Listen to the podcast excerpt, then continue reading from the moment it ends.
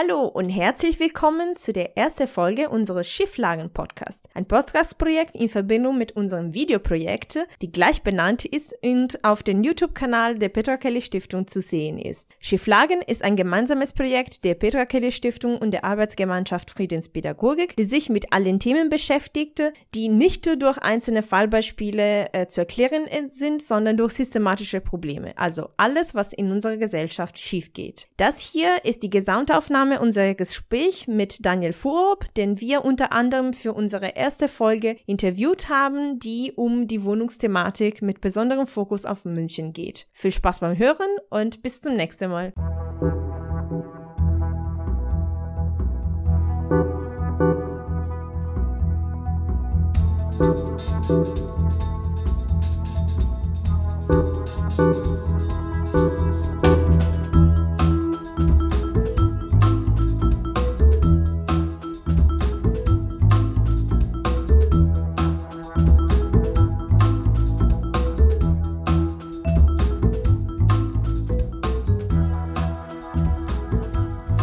Genau, Herr Vorup, wie haben Sie sich denn, denn zu Ihrer Position zu dieser Thematik geäußert? Äh, haben Sie etwas publiziert oder bei Debatteveranstaltungen sich geäußert?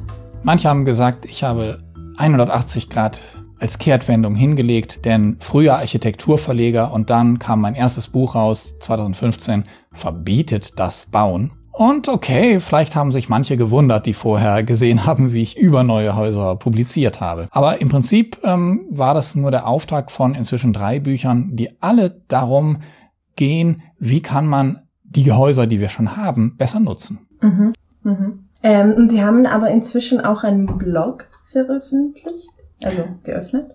Ja, das ergänzt sich ein bisschen. Also äh, die Bücher sind natürlich äh, quasi, da kann man einmal die Argumentation zusammenfassen, kann man einmal sagen, was ist denn überhaupt schlecht am Bauen Warum sollte man damit aufhören? Hm, was sind die Gründe? Und was kann man stattdessen machen? Und dann gibt es immer wieder aktuelle Themen, die mich auch jucken. Und von daher habe ich gesagt, jawohl, ich mache einen Blog, wo man lesen, hören, sehen kann. Also mit hin und wieder auch ein Podcast, so wie wir hier sitzen. Oder eben ein paar Texte oder ein paar Fotos oder kurze Filme. Einfach um dieses Thema aktuell zu begleiten. Okay, sehr schön. Und weil wir eben uns hier in München befinden, dann stellt sich die grundsätzliche Frage, wie bei anderen Interviewpartnern, die wir für unser Videoprojekt getroffen haben. Was läuft denn Ihrer Meinung nach schief auf dem Münchner Mietmarkt?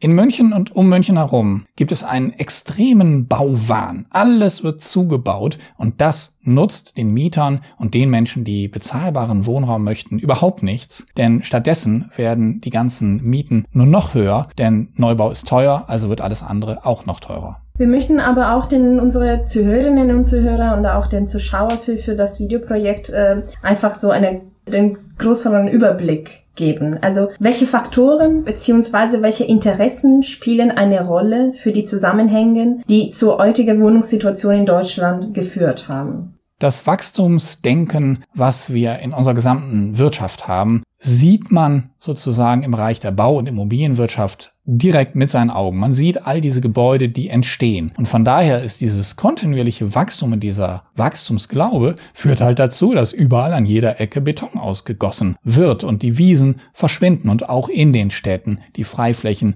verschwinden. Das ist unser Kernproblem, auch beim Bauen und Wohnen und dass dann die Einzelnen auch zusätzlich ähm, in einer äh, versingelten Gesellschaft, sage ich mal, mehr Singles, mehr Wohnfläche pro Person. Und dann kommen noch Investoren, die weltweit nach Deutschland schauen und gerne auch nach München und äh, dann obendrein noch äh, den Markt anheizen. Mhm. Aber wer profitiert dann genau von dieser Bauboom? Ja, man, ich finde es falsch, jetzt zu sagen, die Bau- und Immobilienwirtschaft würde besonders profitieren. Es gibt ähm, gute Menschen mit guten Ideen und äh, Menschen, die nur an sich denken, in allen Bereichen. Mhm. Ähm, die Art und Weise, wie unser Markt funktioniert, sollte halt im Bereich des Bauens und Wohnens nicht so frei sein, denn letzten Endes geht es eben hier um ein nicht vermehrbares Gut. Also Fläche, Boden ist nicht vermehrbar und wir haben auch nur einmal München zum Beispiel. Wir können das nicht ein zweites, drittes Mal machen. Also muss man hier anders vorgehen und sich eher überlegen, wie können wir diese Stadt, die wir haben, oder alle unsere Städte und Regionen lebendiger und nachhaltiger gestalten.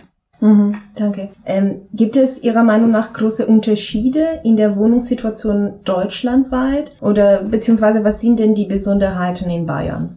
Es ist eigentlich ziemlich absurd. Einerseits gibt es Städte wie München, wo gebaut wird wie verrückt. Und dann gibt es so die Bereiche zum Beispiel im Norden von Franken oder im Bayerischen Wald oder natürlich die neuen Bundesländer, wo die jungen Leute alle wegziehen und da stehen Häuser leer ohne Ende. Also ich habe selber vor kurzem Urlaub gemacht in Oberfranken. Ja, da sieht man es dann nicht. Da kommen die Leute her, die jetzt hier hingezogen sind. Und diese regionale Ungleichheit ist ein ganz wesentliches äh, eine ganz wesentliche Eigenschaft von Deutschland und speziell von Bayern und auch eins der Hauptprobleme, die überhaupt ähm, erst zu diesem Boom führen, den wir in manchen Städten haben. Mhm. Ihr Buch mit dem bereits benannten provokanten Titel Verbietet das Bauen behandelte die problematischen Implikationen des Wohnungsbaus, also insbesondere des Neubaus. Wie kamen Sie zu dieser These und was meinen Sie damit? Lässt sich diese Aussage des Buches auch auf die Münchner Situation übertragen? Manche glauben ja, wenn wir möglichst viel neu bauen, dann ist das Problem gelöst. Gerade so in München. Das klingt ja auch total logisch. Aber wenn man mal zurückdenkt, ähm, seit vielen Jahren wird in München gebaut und gebaut und gebaut und äh, trotzdem haben wir einen Wohnungsmangel. Also kann das nicht die Lösung sein. Es ist eher ein Teil des Problems. Und von daher ähm, bin ich überzeugt davon, wir müssen äh, clevere andere Lösungen uns anschauen, wie wir die vorhandenen Häuser besser ausnutzen können. Mhm. Was schlagen Sie denn anstelle von Neubauten vor? Und wir haben ja schon eine ganze Menge Häuser. Auch in München stehen schon viele Häuser. Und äh, ja, es wohnen nur weniger Menschen drin. Also ein Gründerzeitquartier, sagen wir mal Schwabing, als das 1880 plus minus gebaut wurde, haben in den gleichen Häusern fünfmal mehr Menschen gewohnt als heute hm, jetzt wollen wir nicht wie damals ähm, so beengt wohnen, ist ja in Ordnung. Aber muss es fünfmal weniger sein? Wäre es nicht möglich, dass wir einen Weg finden, dass etwas mehr Menschen in diesen Wohnungen wohnen, wie es auch früher war? Und das ist nicht ganz einfach, ganz klar, weil wir eben nicht mehr in diesen Großfamilien leben wie früher. Also bisschen schwierig, aber das ist eigentlich der Weg. Schauen wir, wie wir wieder mehr Menschen in den vorhandenen Wohnungen unterbekommen, unterkriegen können. Ähm, was wäre zu dem Thema Ihr Anliegen an die Kommunalpolitik? Die Politik kann alles fördern, was dazu beiträgt, dass wir mehr Menschen unterkriegen in den Häusern. Zum Beispiel gibt es Wohnen für Hilfe, ein Modell, mit dem junge Leute zu Älteren in der Regel ziehen und die zahlen keine Miete, sondern als Untermieter helfen die einfach im Garten oder im Haushalt. Das kann man natürlich stärken und ausbauen. Warum nur für Studierende, warum nicht für Auszubildende, für alle, die helfen wollen. Oder man kann Wohnungstausch erleichtern. Viele wollen ihre Wohnung nicht verlassen, weil sie mehr zahlen müssten als vorher. Gibt es auch andere Beispiele in anderen Städten, wie das äh, anders gemacht wird und wie kommunale Wohnungsgesellschaften sagen, Wer bei uns umzieht in eine kleinere Wohnung, zahlt genauso viel Quadratmeter Miete wie vorher. Das macht die LEG Wohnen in Nordrhein-Westfalen, könnte man ja auch in München machen. Oder letzten Endes, wer denn dann wirklich sich verkleinert, der sollte eigentlich eine Belohnung bekommen, eine Prämie, den ganzen Umzug organisiert und noch einen kleinen Pralinenkorb hinterher oder eine Kiste Bier. Okay, Hauptsache Bier. Ähm, was wäre Ihre Anliegen an die Zivilgesellschaft? Beim Wohnen entscheidet sich ja auch, wie lebendig unsere Stadtviertel sind. Und bisher ist es so, es sind immer auf immer größerem Gebiet breiten sich Menschen aus und die Vororte breiten sich aus. Aber wenn es ums Zusammenrücken geht, so wirklich wörtlich gesagt, also wenn Menschen enger zusammenwohnen, enger zusammenrücken, dann hat das auch einen Einfluss darauf, wie gut der Zusammenhalt zwischen den Menschen ist. Und es gibt oft so Bürgerinitiativen gegen etwas, gegen Neubau, gegen städtebauliche Entwicklungsmaßnahme im Norden von äh, München ja, aber ich würde gerne sehen, Bürgerinitiativen für etwas. Wie können wir gemeinsam dafür sorgen, dass Menschen, die Wohnraum suchen, einen Platz kriegen? Mhm. Und abschließend, was wäre Ihr Anliegen an unsere einzelnen ZuschauerInnen? Na, letzten Endes ist Wohnraum auch nur Raum, also Fläche, also Platz, also Quadratmeter oder auch Quadratzentimeter, das fängt im Einzelnen an bei sich zu Hause. Also jeder kann einfach erstmal zu Hause schauen, wie viel Platz habe ich, wie viel Dinge habe ich, brauche ich diese Dinge überhaupt und brauche ich diesen Platz überhaupt? Und wenn das jeder Einzelne tut und sich dann überlegt, ob vielleicht hier und dort doch nochmal was frei wird, hier eine Schublade und da ein ganzes Zimmer, dann werden wir auch Platz für alle bekommen. Vielen Dank. Also aus Ihrer Biografie erführen wir, dass Sie längere Zeit einen betriebswirtschaftlichen Fokus auf das Bauen und die Architektur hatten, wie Sie eben auch ein bisschen geschildert haben. Was bewirkte den Sinneswandel hin zu einer kritischen Einstellung gegenüber dem Bauen? Oh, also es ist durchaus auch als Betriebswirt, der ich bin vom äh, Studium her, ist es durchaus auch so, dass man sagen kann, es gibt viele Geschäftsmodelle, die damit zu tun haben, alte Häuser besser zu nutzen. Und Umbau ist ein wichtiger Teil der Bauwirtschaft. Also von daher denke ich, es ist genauso betriebswirtschaftlich und stadtplanerisch und für die Stadt im Zusammenleben wichtig, sich damit zu beschäftigen, wie wir zusammenleben. Allerdings muss ich sagen, den Ausschlag hat es wirklich gegeben, dass ich als Verleger, also ich habe über 200 Publikationen herausgegeben und man läuft dann immer rum und schaut sich ein neues Museum an mit den Autoren und Fotografen. Und dann erzählen die Leiter und Leiterinnen der Museen, ja, hier haben wir einen Neubau, da haben wir 40 Millionen bekommen, von der EU oder vom Bund oder von der Stadt. Und daneben ist unser altes Museum. Ja, wenn wir da mal eine, ein Fenster neu machen wollen und ein paar tausend Euro brauchen, da kriegen wir das Geld nicht für. Und diese verrückte Gegensatz, ja, Neubau wird bezuschusst, ohne Ende gibt es immer noch Töpfe. Und beim Altbau, da fehlt dann oft das Geld. Das hat mich ins Nachdenken gebracht. Mhm. Und woran liegt das, dass äh, das Altbau renovieren so viel mehr kostet? Ist einfach mhm. so eine politische Herangehensweise oder? Es kostet tendenziell eher weniger, vorhandene Gebäude in Schuss zu bringen, wenn man sie nicht total verfallen lässt, natürlich.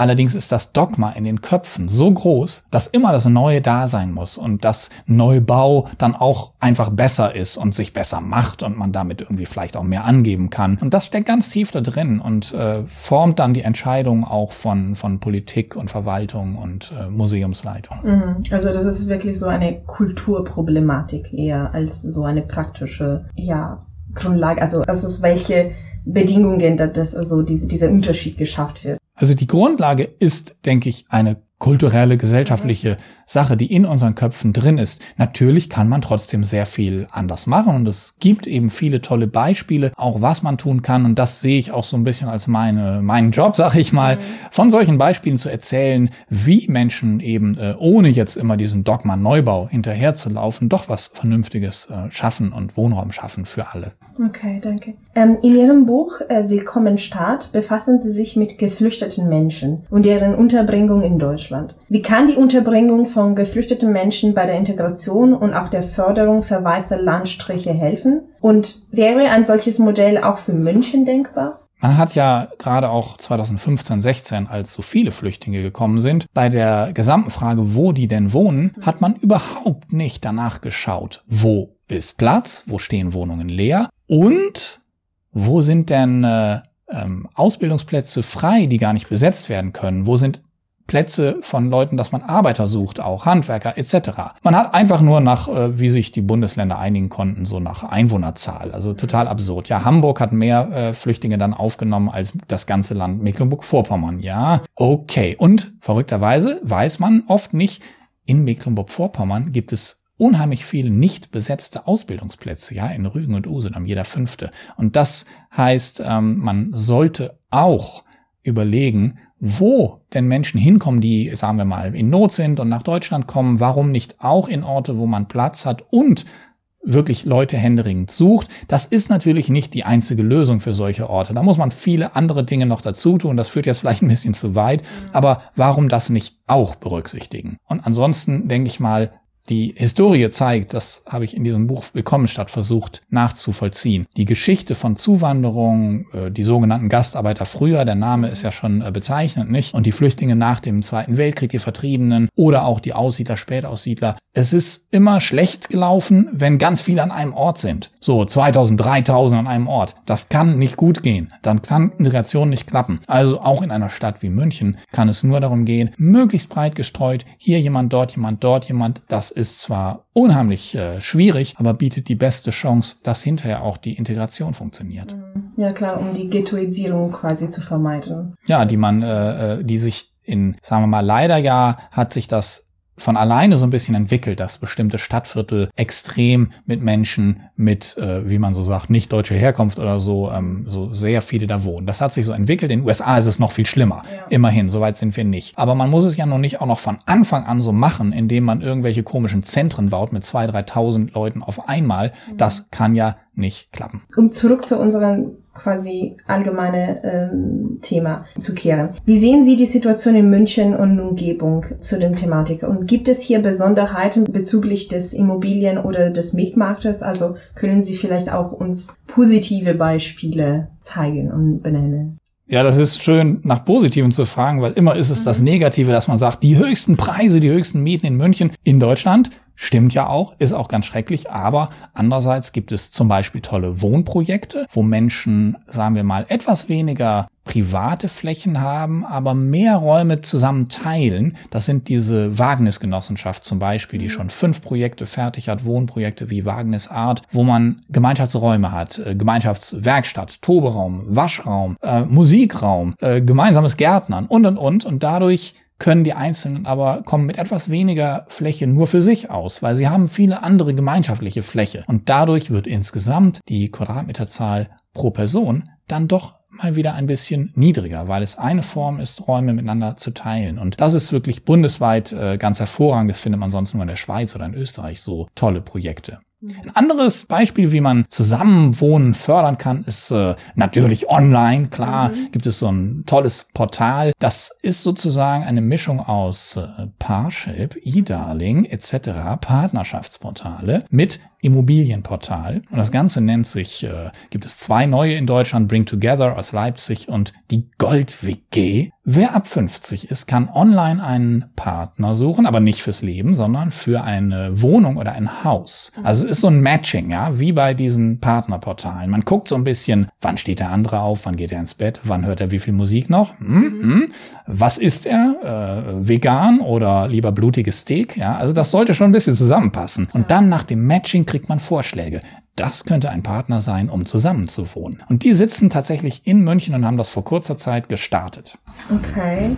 Also das heißt vor kurzem, das heißt, man kann noch nicht so ein bisschen die Konsequenzen oder die Ergebnisse diese Portal noch nicht so wirklich schätzen. Aber Sie können sich schon mal anmelden. Okay. Sie können schon mal sehen, welche äh, Vorschläge es denn dann äh, gibt, kann man dann schon mal sehen. Ne? Okay, okay, interessant. Ähm, die Baubranche, also so jetzt um uns äh, über so ganz konkrete ähm, Fallbeispiele zu, zu konzentrieren. Die Baubranche hat in ihrem Umsatz im vergangenen Jahr um 22 Prozent steigen können. Im Münchner Nordosten sollen auf 600 Hektar Neubauten entstehen. Hier bei uns stehen also alle Zeichen auf Baubum. Was halten Sie davon? Es hat in Bayern ja vor kurzem den Versuch gegeben, mit einem äh, großen Volksbegehren den äh, ausufernden Flächenverbrauch, den Flächenfraß einzudämmen. Und es haben ähm, meines Wissens so viele Menschen in so kurzer Zeit wie noch nie unterschrieben, weil einfach unheimlich viele Menschen sagen, hier geht unsere Heimat kaputt und die Äcker und Wiesen gehen verloren. Und wenn man jetzt gleich 600 Hektar als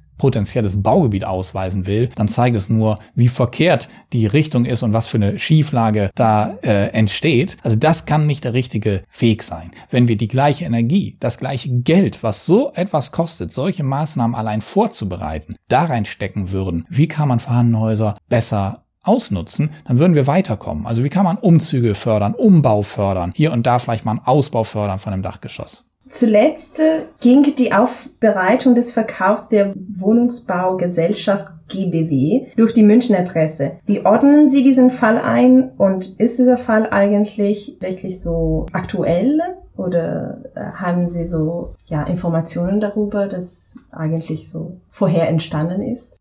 Wenn es darum geht, bezahlbaren Wohnraum zu schaffen, dann sagen gerne äh, regierende Politiker verschiedener Parteien, ja, wir sind ja nicht mehr wie früher in den 90er Jahren, als man so viele Wohnungen privatisiert hat, Hunderttausende zum Beispiel in Berlin. Nein, das machen wir ja alles gar nicht mehr. Und plötzlich bei diesem ganzen Gerede passiert es, dass 2012, 2013 in Bayern eine Gesellschaft mit über 30.000 Wohnungen privatisiert wird. Da war schon ziemlich klar, dass das falsch ist. Und von daher ähm, muss man leider sagen, äh, die, äh, ja, ähm, die Wahlentscheidungen der Menschen äh, haben halt auch einen Einfluss darauf, wie mit dem umgegangen wird, was eigentlich dafür sorgen kann, ja, dass Menschen bezahlbar wohnen. Mhm. Hatten Sie nicht äh, bereits in Ihrem ersten Buch darüber geschrieben, zu diesem Einzelfall? Ja, das war 2015 schon bekannt. Also schon 2013 gibt es erste Zeitungsartikel, die nochmal genau nachgeschaut haben, ähm, war das wirklich zwingend notwendig zu privatisieren? Und offenbar war damals schon klar, nein, es gab keine direkte 110-prozentige Vorschrift, dass das nun unbedingt an einen privaten Konzern gehen muss. Ja, äh, der andere Weg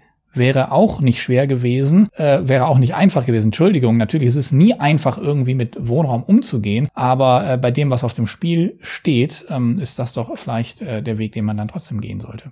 Mhm. Abschließend, was wäre Ihr Anliegen an, an der Zuhörerinnen und Zuhörer, die, die quasi jetzt diese vollständige äh, Konversation, Gespräch äh, zugehört haben, äh, nachdem wir unterschiedliche Münchner Beispiele betrachtet haben und auch die allgemeine Situation deutschlandsweit analysiert haben. Sie haben das auch das Thema Wahl angesprochen. Äh, wir machen natürlich hier keine Wahlkampagne, aber ähm, was sind denn die Merkmale Ihrer Meinung nach für eine gute Baupolitik, die jeder Wählerinnen und Wähler beachten sollte bei ihrer Entscheidung? Es sollte gar keine Baupolitik sein, sondern wenn überhaupt eine Umbaupolitik und eine Umzugspolitik und eine Politik, die dafür sorgt, dass Menschen ähm, wieder zusammenrücken können und dass all das in Bewegung kommt, was eigentlich in Bewegung sein kann. Es gibt vier Millionen Umzüge im Jahr in Deutschland. Also es gibt unheimlich viel Bewegung. Aber die Bewegung zu fördern, wo Menschen sagen, Mensch, wir brauchen eigentlich weniger Raum. Wie können wir das schaffen, dass wir dann nicht draufzahlen und damit das denen zugute kommt, die daran ein Interesse haben? Also